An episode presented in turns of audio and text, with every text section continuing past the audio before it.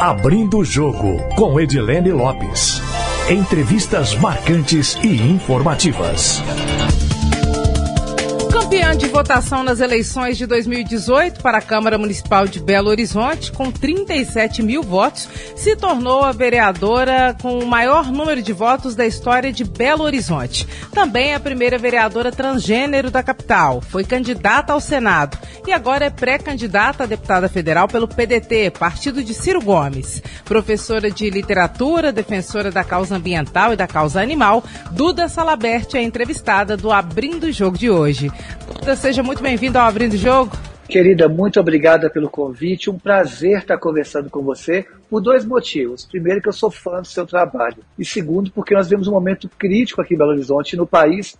E espaços como esse são caros para nós que buscamos a justiça socioambiental. Então, um prazer estar conversando com você e com seus ouvintes. Duda, eu é que te agradeço pela conversa. Muito mesmo, muito obrigada. E aqui no Abrindo o Jogo a gente tem uma tradição de o um entrevistado começar falando um pouco sobre a trajetória dele. E eu lembro de te conhecer bem antes de você ser candidata a vereador em Belo Horizonte.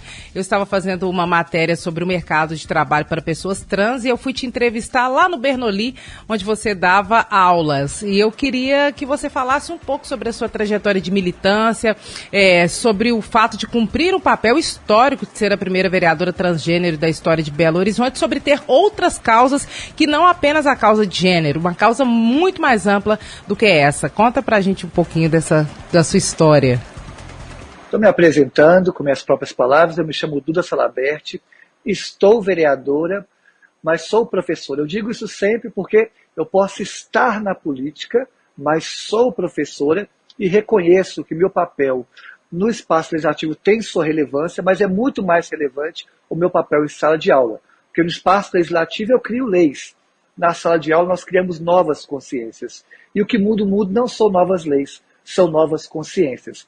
Já dizia o Gabriel Pensador, muda, que quando a gente muda, o mundo muda com a gente. A gente muda o mundo é na mudança da mente. Ou seja, o que muda o mundo são novas consciências elas se constroem em sala de aula. Isso, tenho do orgulho de ser professora e reconhecer que meu papel em sala de aula ele é muito mais relevante do que no legislativo, sem desconsiderar a importância do espaço legislativo, mas as consciências que puxam as novas leis, né? E a, a minha, a minha vida política, ela se inicia publicamente em junho de 2013. Eu sou filha de junho de 2013, daquela explosão social que houve no Brasil. Antes eu já tinha uma trajetória nos movimentos sociais, nos movimentos é, estudantis também, mas isso tomou uma repercussão maior em minha vida após a crise institucional iniciada no Brasil em 2013. E é, após o golpe que aconteceu contra a presidenta Dilma, eu me filio, vejo a necessidade de estar afiliada ao partido, me filio naquela época ao PSOL, porque a minha companheira também estava afiliada a esse partido, e vivi organicamente esse partido. Há uma frase do Apocalipse que eu amo, que diz assim: Deus vomitará os mornos, Deus vomitará os mornos. Ou seja, não há nada pior que uma pessoa morna, uma vida morna, uma fé morna, uma política morna. Nós temos sentenças em tudo. As pessoas que foram ou estão mornas serão vomitadas, segundo o Apocalipse. E aí vivi intensamente aquele partido, e naquele ano de 2018 eu fui convidada para disputar o governo do estado de Minas Gerais pelo pessoal. Eu rejeitei porque eu não queria disputar as eleições. Queria apenas construir um projeto que fosse reverberado pelos candidatos. Depois me convidaram para disputar para deputada federal, estadual. Rejeitei também. Segundo os cálculos do partido, eu seria eleito naquela época. E estava certo porque tem um presente, tem uma vitória que eu vou levar para o meu túmulo. Naquela eleição que eu me disputei ao Senado, eu fiz três vezes mais votos que o Aécio Neves, deputado federal eleito. Vou levar para o meu túmulo que eu fiz três vezes mais votos que o deputado federal eleito Aécio Neves. Mas, voltando um pouco, aí me convidam para disputar o Senado. Eu aceitei disputar porque eu entendia que nós vivíamos a maior crise do sistema capitalista desde então. E toda vez que o sistema entra em crise, há um achatamento da categoria de humanidade. Né? E nós temos que disputar. Eu faço parte de um grupo que luta e disputa ainda pela categoria de humanidade, nós, pessoas travestis transexuais.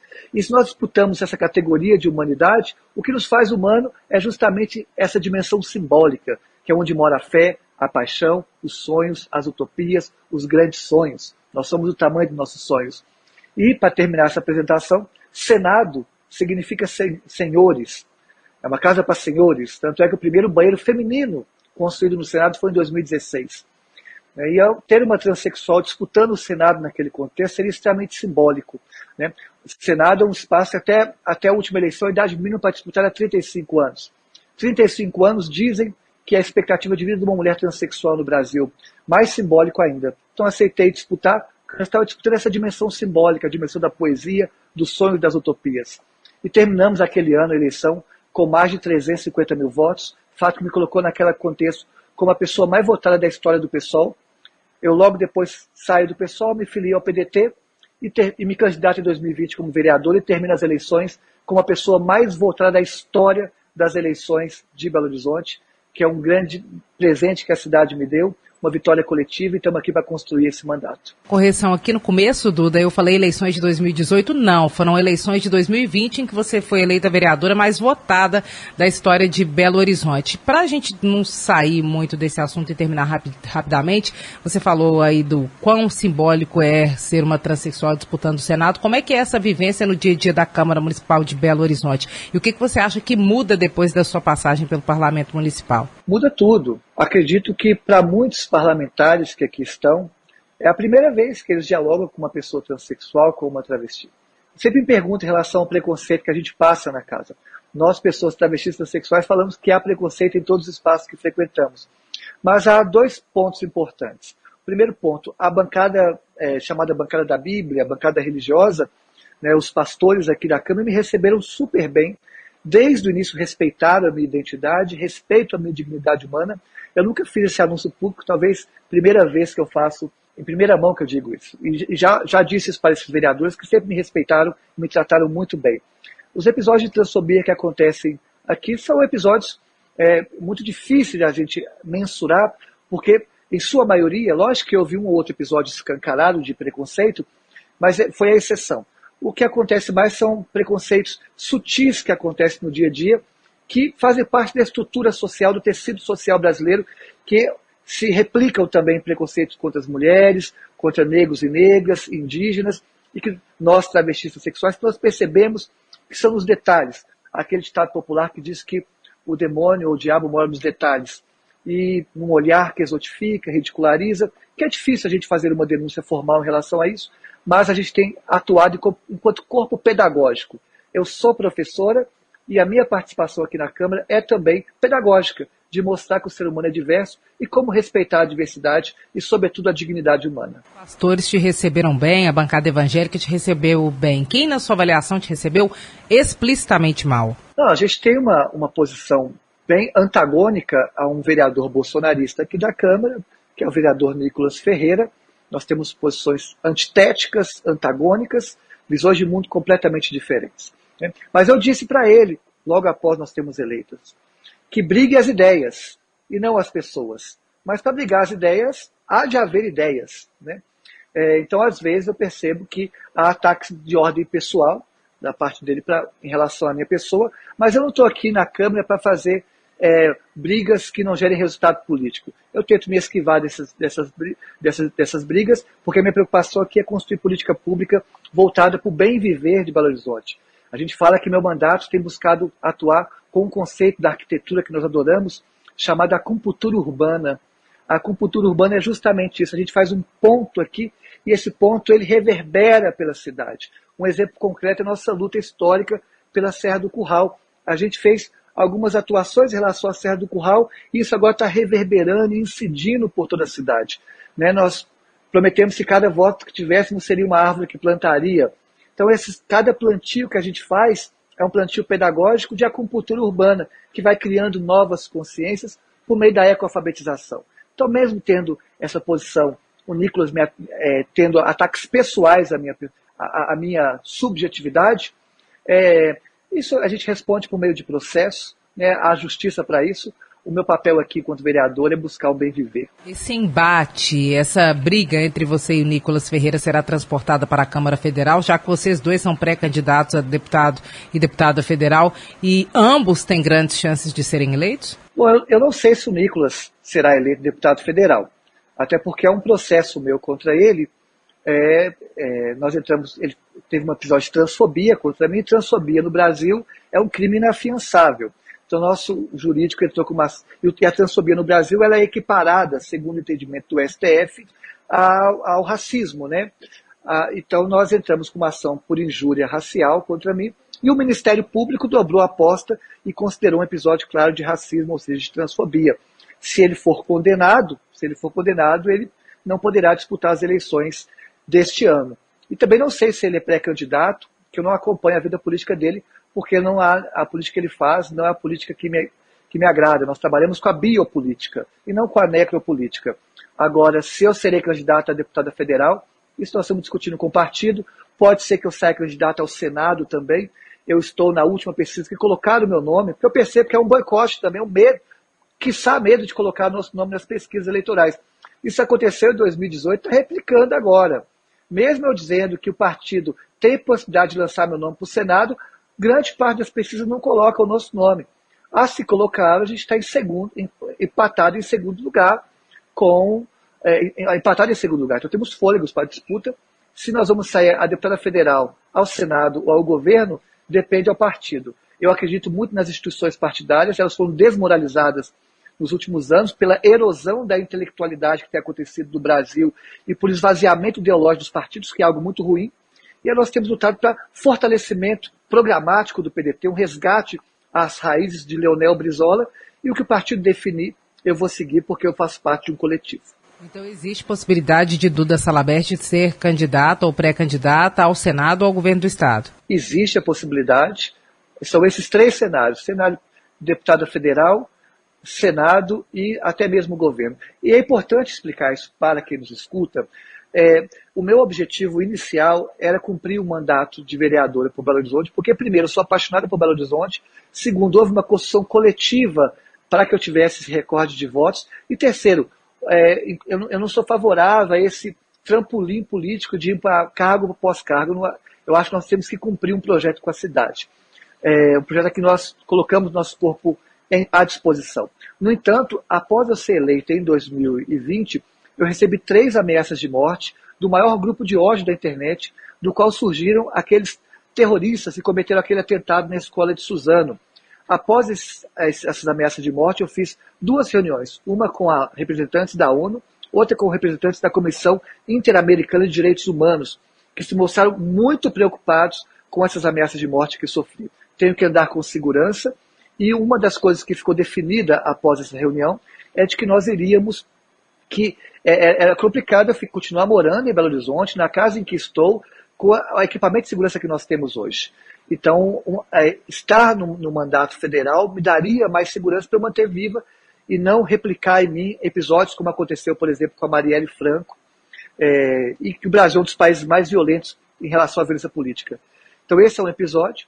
E segundo episódio é de que a nossa bandeira, as nossas bandeiras são bandeiras nacionais. Então, nós vamos discutir, por exemplo, transporte público. O debate sobre transporte público não tem que acontecer especificamente nos municípios. É um debate de ordem nacional. Nós vamos discutir uma rigidez maior na legislação ambiental. Isso não passa pela esfera municipal. Passa também, mas ele acontece sobretudo em esfera nacional.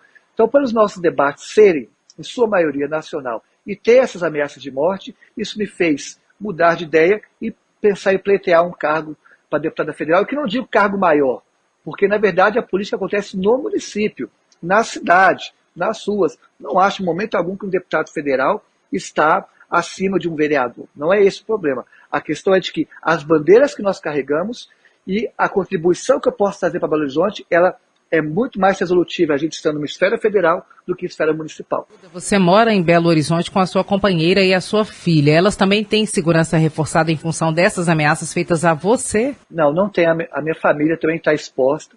Quando nós sofremos ameaça de morte, essa ameaça acaba estendendo para nossas filhas, ou para nossa família. Tem que lembrar que a ameaça de morte que eu sofri se estendeu para a escola que eu trabalhava. Eu, inclusive, tinha prometido que queria continuar dando aula. Mas após a ameaça de morte, o e-mail que foi encaminhado para mim dizia que iria me matar e transformar a escola que eu dava aula num mar de sangue.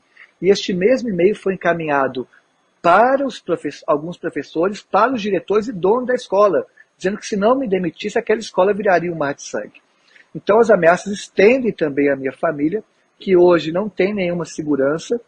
É, nós vamos entrar no contexto de extrema violência política. Na minha leitura, a eleição deste ano, infelizmente, vai ser a eleição mais odiosa da história do Brasil desde a sua redemocratização.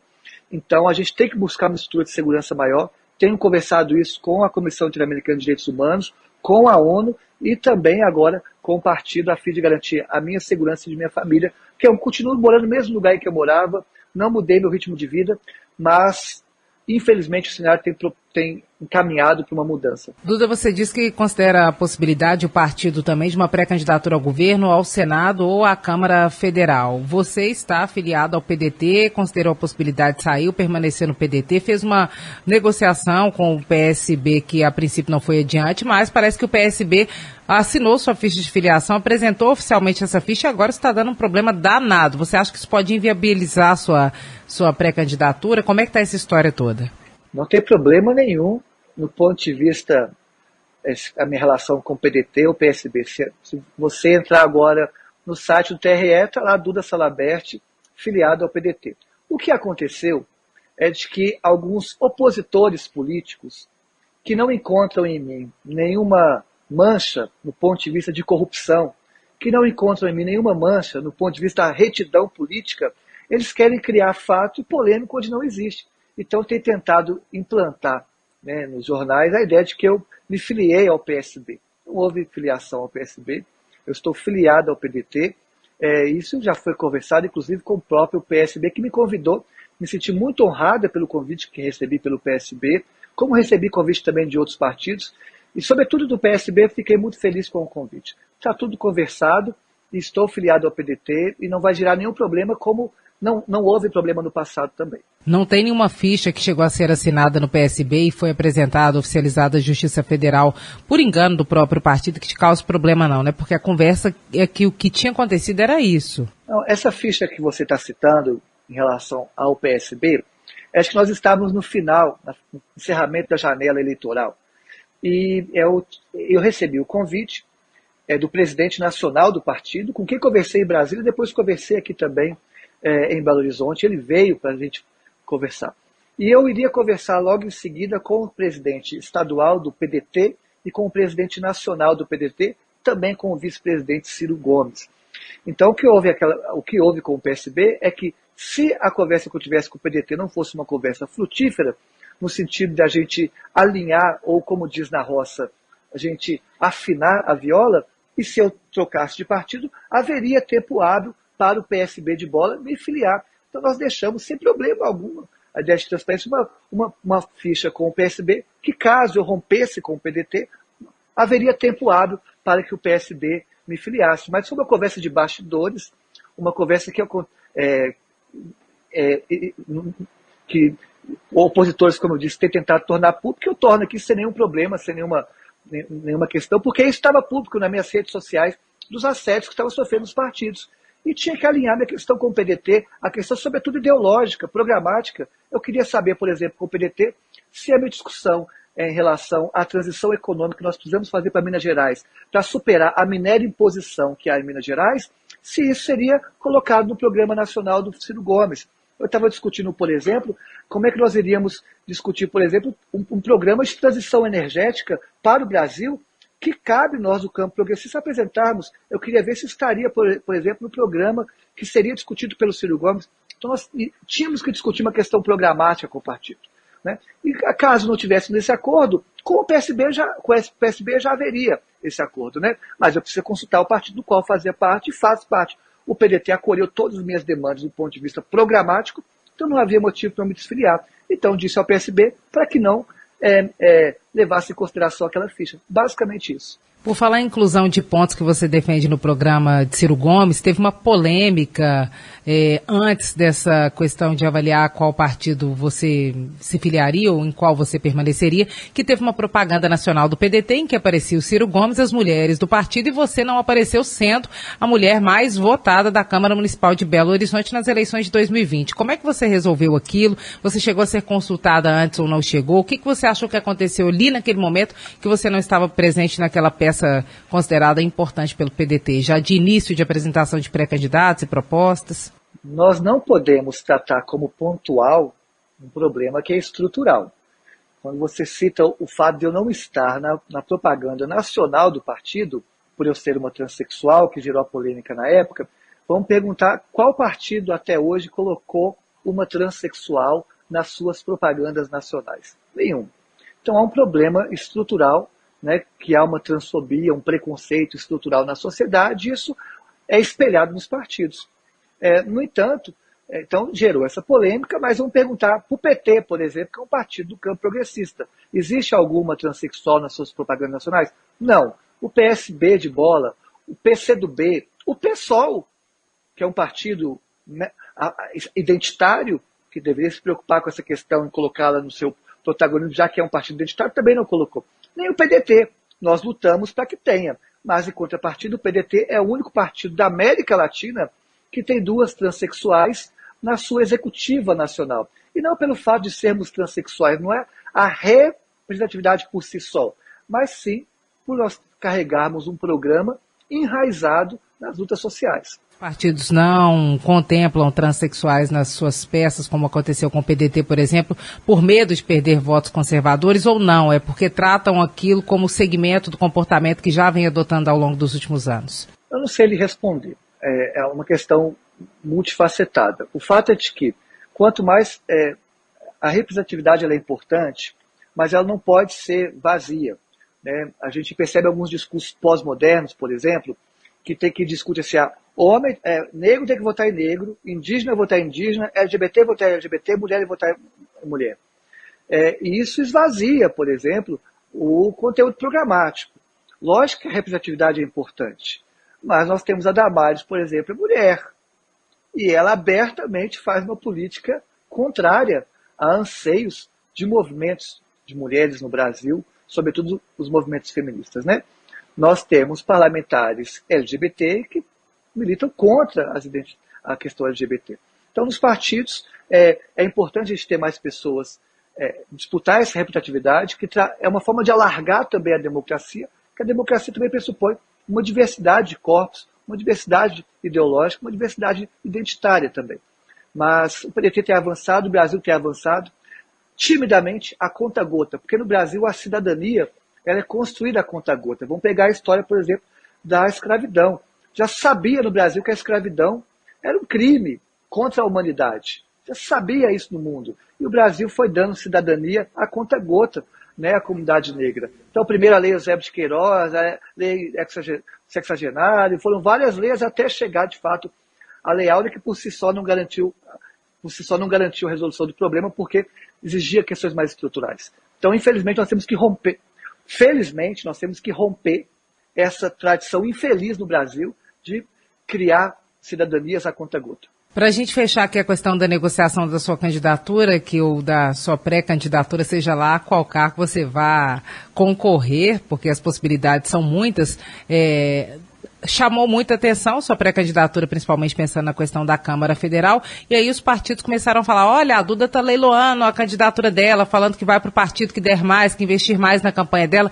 E eu sei que você sabe que falaram isso nos bastidores. Eu queria que você falasse sobre isso especificamente, sobre como falaram da negociação da sua candidatura com os partidos e sobre como de fato ela ocorreu. Bom, eu, eu sou a pessoa mais votada da história de Belo Horizonte. É, é, na, é uma das pessoas mais votadas da história de Minas Gerais e uma das mais votadas do Brasil, da história do Brasil. É normal que os, os partidos me convidem. Recebi convites de partidos do centro, de esquerda, de direita, de todos os locais. Agora, fizeram essa matéria maldosa dizendo que eu estava a leilão, é, querendo, mais uma vez, manchar a minha imagem, sendo que não há nada no ponto de vista da corrupção ideológica ou moral contra mim. É, e, é, e tem muitas pitadas de transfobia e de machismo nessa, nessa situação. Né, se você tem, por exemplo, é, um senador, Rodrigo Pacheco, sendo convidado por vários partidos, eu não percebo dizendo que ele está a leilão. Então, dizer que eu estava a leilão é uma forma, mais uma forma de querer me coisificar, me reificar e tratar como mercadoria. Mas nossos sonhos não estão nas urnas, nossos sonhos né, não cabem nas urnas e nossos sonhos não estão à venda. Se eu quisesse, se eu tivesse a leilão de fato, no ponto de vista econômico e no ponto de vista eleitoral, eu não estaria no PDT. Eu, eu, estou no PDT justamente por acreditar na política que Leonel Brizola fez e por entender que o PDT exerceu e tem que voltar a exercer um papel fundamental nas reformas estruturantes do Brasil que estavam acontecendo protagonizada pelo trabalhismo e que foram freadas com o golpe de 64. Vamos lembrar que nós temos que discutir, voltar a discutir no Brasil temas grandes, como, por exemplo, a reforma no sistema prisional, a reforma educacional do Brasil, que não é mais discutir puramente se vai ampliar a política de cotas. As cotas tiveram sua relevância. Mas a gente não quer só comida, a gente quer bebida, diversão e arte. Nós temos que discutir o fim dos vestibulares. O fim dos vestibulares. O México acabou com o vestibular, a Argentina acabou com o vestibular, Cuba acabou com o vestibular, Bolívia acabou com o vestibular, países, nosso, nossos vizinhos conseguiram, o Brasil está discutindo ainda ampliação de cotas. Nós temos que discutir questões mais estruturantes, né? não desconsiderando a importância que teve. Pode nós temos que sentar. Para a gente saber como é que seria esse fim do vestibular, porque hoje a gente adota o Enem, que não é aquele vestibular antigo da época que a gente prestou vestibular, por exemplo. Já é o Enem. O que, que seria o ideal na sua avaliação? O ideal é o fim dos vestibulares. O Enem, ele não, ele não surgiu para ser um vestibular. O Enem é um exame nacional do ensino médio. O Enem tem o objetivo de mensurar, né, a, a, um dos instrumentos para mensurar a qualidade do ensino médio brasileiro. É, para isso surgiu o Enem e ele se tornou hoje o segundo maior vestibular do mundo, perdendo apenas para o vestibular da China. Né? É, nós temos que garantir um investimento maciço na educação pública, ampliação da quantidade de vagas, né, para romper esse monopólio da Croton que há, né, e que surgiu nos últimos governos federais, romper essa transferência do dinheiro público para o setor privado, que aconteceu por meio do FIES e do ProUni, e propor uma medida, uma reforma estruturante, colocando a universidade, como dizia Darcy Ribeiro, a universidade necessária. O que é a universidade necessária? É entender a universidade como engrenagem central na soberania do país. Nós temos que discutir isso porque, por exemplo, vou dar um exemplo concreto aqui. Se você pegar nos últimos 15 anos, a quantidade de pesquisa que nós fizemos no Brasil, o gráfico ele é ascendente, o gráfico está subindo. Mas se pegarmos nos últimos 15 anos, a dependência que o Brasil tem em relação à tecnologia internacional, o gráfico também é ascendente, ele também está subindo. Aí eu pergunto, que pesquisa é essa que nós estamos fazendo? Porque quanto mais pesquisa nós estamos fazendo, mais o Brasil tem se tornado dependente de tecnologia e ciência internacional. Então nós temos que repensar toda a estrutura de ciência e tecnologia no Brasil a fim de garantir a soberania nacional. E isso se dá do que o Darcy Ribeiro fez, chamada, proposto, chamado Universidade Necessária. Nós não estamos querendo inventar a roda. Isso já está no próprio acúmulo do PDT. Vamos lembrar que o Leonel Brizola foi a pessoa que mais construiu escolas na história do, do, do, da América Latina. O Brizola ele trabalhava na escola de tempo integral que são os CIEPs do Rio de Janeiro, nós temos que voltar para as escolas de tempo integral. Quando o Brizola foi eleito governador do Rio de Janeiro, todas as escolas do Rio de Janeiro tinham dentista, psicólogo e médico. Nós temos que voltar a, em tempo integral. Então, isso já é um acúmulo que foi desmontado por meio de uma política neoliberal praticada nos últimos anos. E pior, setores querem resolver uma crise do neoliberalismo com mais liberalismo. O que nós propomos é resgate das reformas estruturantes. Nos últimos 15 anos não teve nenhuma reforma estruturante no Brasil, a fim de fato a gente conseguir essa soberania nacional. E isso passa colocando as universidades como polo central. E o fim dos vestibulares é uma das formas de, de iniciar ou dar um pontapé para essa mudança educacional no país. Dessa reforma educacional, educacional, quais outras reformas, na sua avaliação, precisam de forma urgente serem feitas e quais são as possíveis de serem feitas nos próximos anos? Porque a gente sabe que esses processos são, infelizmente, lentos, né? Dependendo da transformação, ela é muito necessária, mas ela demora a acontecer. É, há que se discutir a, a mobilidade urbana. É, o problema que Belo Horizonte está passando em relação ao transporte público não é uma exclusividade daqui. Né? Nós perdemos na pandemia diminuiu, melhor dizendo, na pandemia, em Belo Horizonte, 32% do número de pessoas que frequentavam o transporte, que pegavam ônibus em Belo Horizonte. E isso acontece em outros locais. Goiânia chegou a 40%. Então, o sistema de transporte público no Brasil está colapsando há muito tempo. Né? Ou se não já colapsou. Então, há que se discutir uma, uma, uma, de forma nacional, com, com responsabilidade, a questão da mobilidade nos grandes centros urbanos. Temos que discutir a, a, uma reforma no sistema carcerário brasileiro. Não é possível, nós temos hoje a terceira maior população carcerária e está em debate, por exemplo, o processo de privatização do sistema carcerário, que vai ampliar mais ainda é, essa população, essa massa carcerária. Né? Então, é, e esses debates se constroem, tem, aqui no nosso gabinete, 80% das pessoas que compõem o nosso gabinete aqui têm doutorado ou pós-doutorado. E nós acreditamos muito que a política tem que estar em diálogo com a universidade, com a ciência.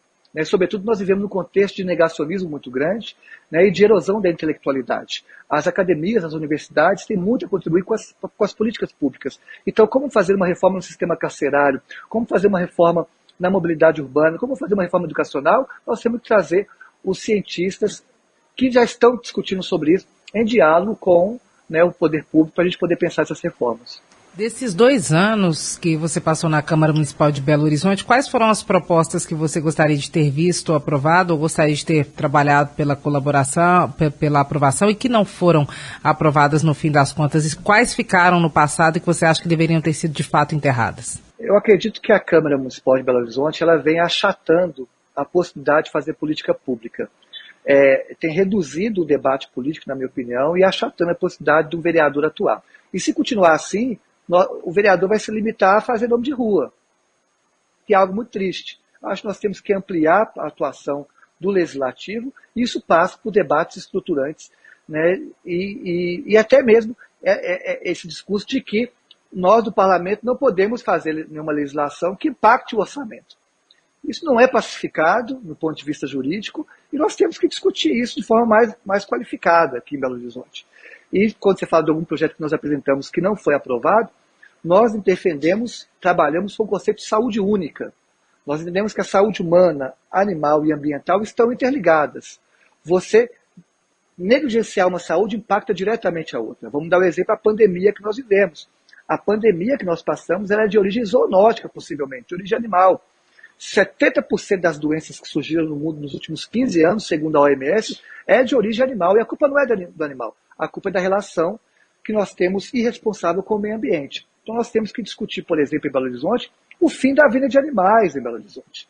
Isso é urgente, urgente. Não é possível que a pandemia não nos, ensinou. Nós temos no mercado central que vende cerca de 15 mil animais, 15 mil animais por mês, no coração de Belo Horizonte, no local onde vende comida. Isso é uma questão séria, questão sanitária séria.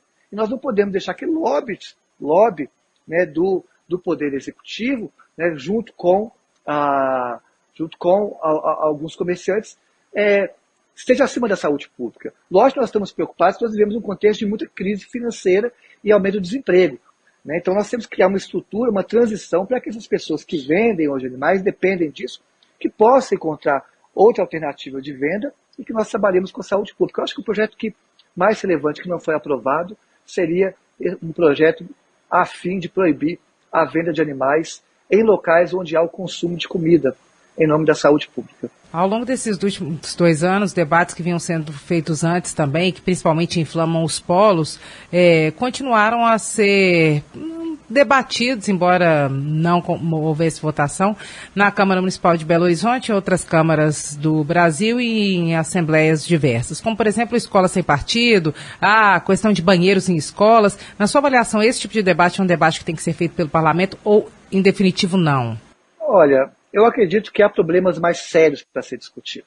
Né? Aí, aí, aí que se instala a grande política. Qual que é o maior problema hoje no, em, em Belo Horizonte? Nós temos que gerar renda, gerar emprego, trabalhar com a mobilidade urbana, são problemas emergenciais. A crise hídrica que está se intensificando com a ampliação da mineração na Serra do Curral. O parlamento tem que ser espaço de grandes temas. Debater qual banheiro o aluno vai usar, primeiro que isso não é papel do parlamento discutir. Né? E segundo, é, já tem outras instâncias que podem que fazem esse debate de forma muito mais qualificada, né? que é justamente é, o, as instituições e órgãos que representam o setor da educação. Então, escola sem partido é coisa do passado, não se discutiu mais esse ano aqui na Câmara. Foi um avanço que a Câmara teve, não trazer mais esse tipo de debate, discutir qual banheiro que o aluno vai usar, discutir qual é, escola sem partido, são projetos abertamente inconstitucionais. Isso foi um avanço que a Câmara teve e não ter deixado mais esse processo chegar no plenário. Isso é, é, é, um, é ganho da atual legislatura. Do Curral e circulação de ônibus em Belo Horizonte, duas questões que estão quentes no Parlamento Municipal neste momento. Como é que você avalia que essa história ou que essas histórias vão terminar? Olha, aqui em Belo Horizonte a gente vai iniciar hoje a recolhimento de assinaturas para uma CPI para avaliar se o Poder Executivo, na gestão Calil, teve responsabilidade direta ou indireta no que está acontecendo hoje com a Serra do Curral. É, nós entendemos, porque o nosso mandato, desde março, do, desde abril do ano passado, vem alertando a Prefeitura sobre o risco do projeto Tamisa de mineração.